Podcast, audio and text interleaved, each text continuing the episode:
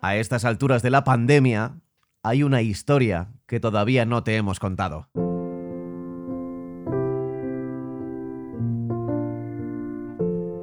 Mediados de noviembre de 2019. En la radio acabamos de vivir el fin de semana de la marca Sports Weekend en Marbella. Seguro que lo recuerdas. Es un evento de conferencias y actos relacionados con el deporte y con un montón de estrellas. Pasan por allí Boris Becker, Mike Powell, Anatoly Karpov, Sergio García. Alcaldesa de Marbella, Ángeles Muñoz, secretaria de Estado para el Deporte, María José Rienda, presidente de RCS, Urbano Cairo, bienvenuto. Presidente de Unidad Editorial, Antonio Fernández Galeano, resto de autoridades, compañeros de todo el universo marca, deportistas y dirigentes deportivos que nos acompañáis hoy, amigas y amigos, buenas noches. Aunque todos me veáis aquí, en un atril, yo os veo a vosotros desde la cumbre de una montaña. Una montaña llamada Marca Sport Weekend, que hace algunos meses decidimos escalar un fin de semana en el que Carlos Sainz consiguió por primera vez subirse al podio en un Gran Premio de Fórmula 1. Fue en Brasil. ¿Es el 100 para España? ¿Es el 100? Anda, no lo sabía. Bueno, es el 100 para España, el primero para mí y, de qué manera, ¿no? La botella de champán ahí está con el tercer puesto increíble, épico. Sí, sobre todo qué manera ¿no? de tener que esperar. qué angustia, sobre todo cuando ya me has hecho ahí la entrevista.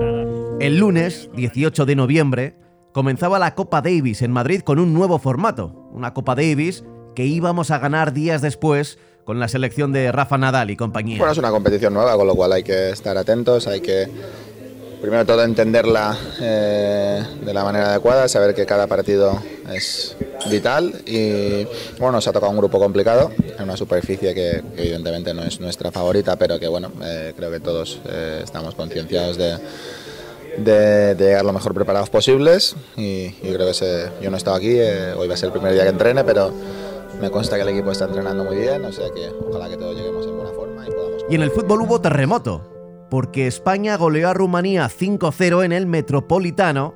Y sí, fue aquel día, aquella noche de los cuchillos largos, el último partido de Robert Moreno como seleccionador. Al día siguiente, Luis Enrique le llamaría desleal en rueda de prensa. Es un día muy especial para mí, me atrevería a decir para mi familia también, porque vuelvo a casa, vuelvo a la selección y vuelvo a, terminar un proyecto que inicié en su momento. En primer lugar, el único responsable de que Robert Moreno no esté en mi staff soy yo. Entiendo que ser ambicioso creo que es una cualidad a valorar en esta sociedad, pero para mí es desleal. Yo jamás lo haría. Y yo no quiero a nadie con esas características en mi staff. Estábamos muy pendientes de todo aquello y de muchas más cosas que estaban ocurriendo en el deporte y en nuestras vidas. Pero algo, aquellas horas, estaba pasando a 9.714 kilómetros de la ciudad del fútbol de las Rozas. En la provincia de Hubei, en China, el 17 de noviembre de 2019, caía enfermo un hombre de 55 años. Aquel hombre fue el paciente cero del COVID-19.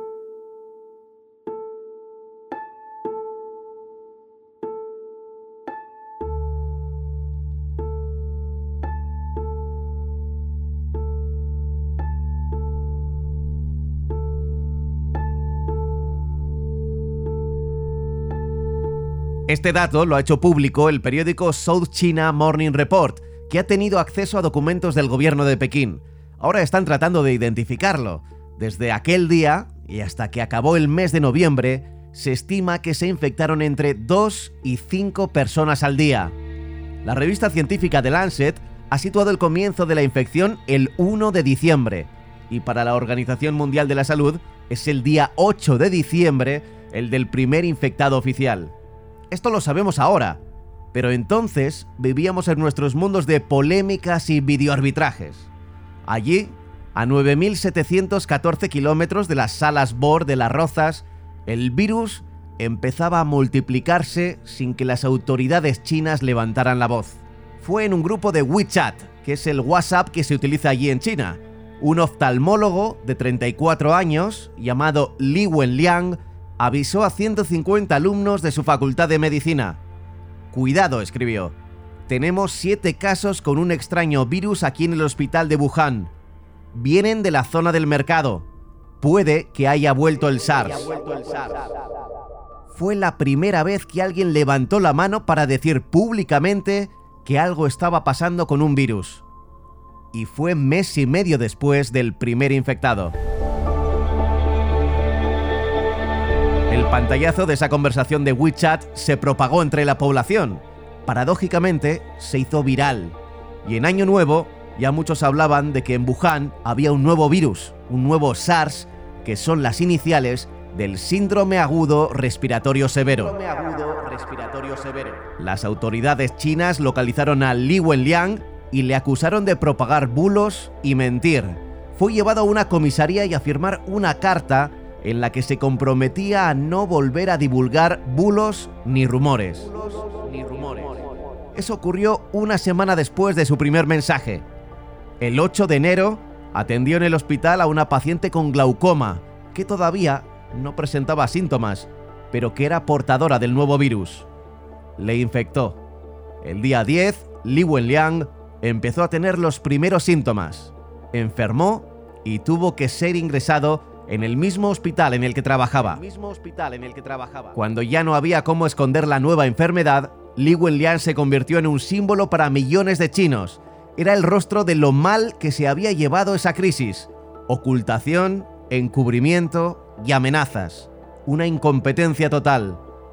El 1 de febrero recibió el diagnóstico y falleció unos días después. Desde su cama, unos días antes, hablaba con la CNN y reconocía que no se sentía bien y que tenía dificultades para respirar. Se sabe que el virus procede de un murciélago, pero se sospecha que ha tenido que pasar por otro animal, porque entonces, en noviembre y diciembre, los murciélagos de esa región de China estaban invernando. Esta crisis empezó allí, a 9.714 kilómetros de distancia, hace 120 días. Parecen pocos días para recorrer tantos kilómetros, pero así ha sido. La humanidad está pasando por uno de los momentos más difíciles de su historia, una amenaza global para todos los hombres y mujeres del planeta, y el enemigo, en esta ocasión, es invisible. Nunca antes habíamos sentido tantos que habíamos perdido la partida. Nunca habíamos dormido tan solos. Nunca habíamos sentido miedo del silencio ni nos habíamos sentido tan arropados con un aplauso. Nunca antes como ahora se nos habían revelado los recuerdos que nos ponen contra la pared.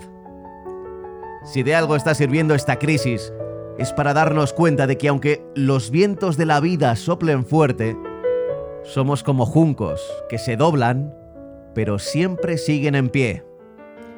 Porque para seguir viviendo, resistiremos. Cuando pierda toda la partida, cuando duerma con la soledad, cuando se me cierre la salida y la noche no me deje en paz. Cuando sienta miedo del silencio, mantenerme en pie, cuando se revelen los recuerdos y me pongan contra la pared. Resistiré erguido frente a todo, me volveré de hierro para endurecer la piel, aunque los vientos de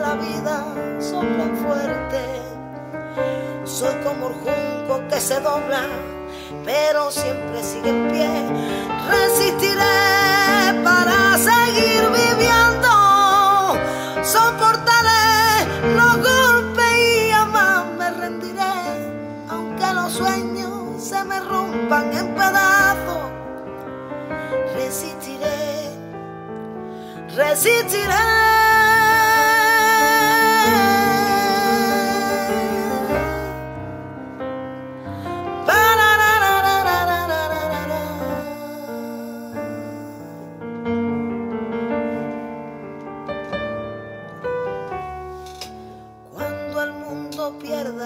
magia. Cuando mi enemigo sea yo,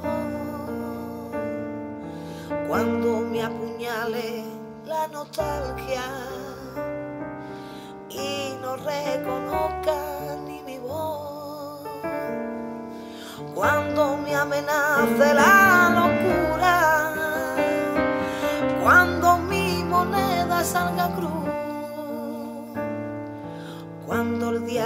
pase la factura, si alguna vez me falta tú, resistiré erguido frente a todo.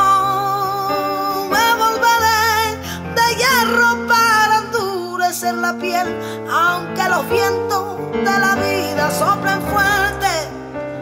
Soy como el junco que se dobla, sigue siempre en pie. Resistiré para seguir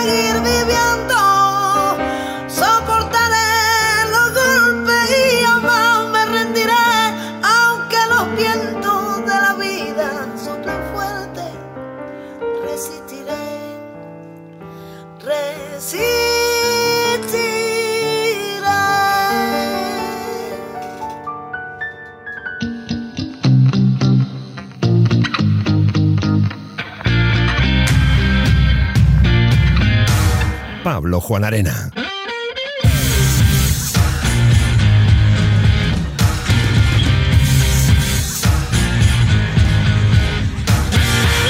A diario.